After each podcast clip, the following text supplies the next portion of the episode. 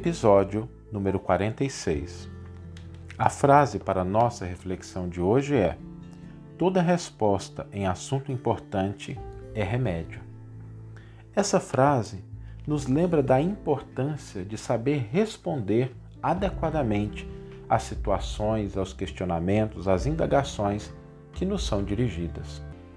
E se toda resposta é remédio, é importante lembrar que o remédio, para produzir o efeito esperado, necessita de dosagem adequada e forma de ser ministrado específica.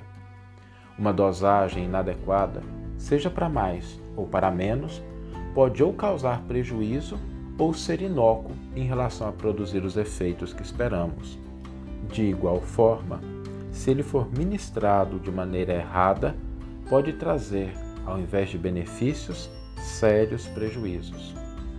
Responder adequadamente significa entender que o interlocutor possui características, condições e possibilidades que lhe definem. Responder dentro das condições do interlocutor significa respeitá-lo e garantir que a mensagem será melhor acolhida. Além disso, é preciso conservar sempre a postura íntima adequada, sem que nos percamos em exacerbações ou movimentos de ira desnecessários. Mantenhamos sempre a calma, o respeito, a cordialidade e a serenidade, para que nossas respostas sejam contribuições positivas dentro dos contextos em que nos encontremos. Vamos ouvir agora a íntegra do versículo e do comentário do qual a frase foi retirada. A vossa palavra seja sempre agradável, temperada com sal, de modo que saibais como convém responder a cada um. Carta de Paulo aos Colossenses, capítulo 4, versículo 6. Comentário intitulado Responder.